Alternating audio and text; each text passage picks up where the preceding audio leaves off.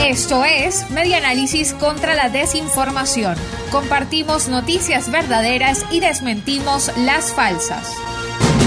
Nicolás Maduro, bloqueo es responsable de 99% de las pérdidas del volumen de ingresos.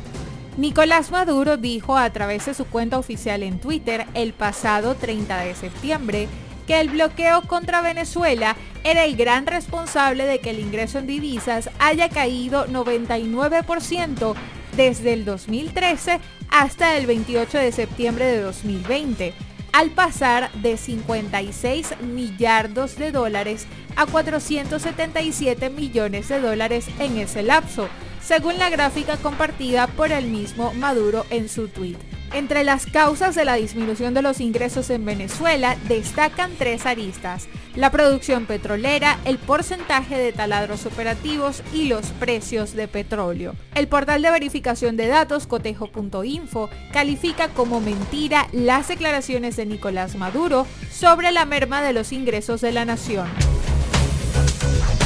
Esto fue Media Análisis contra la Desinformación.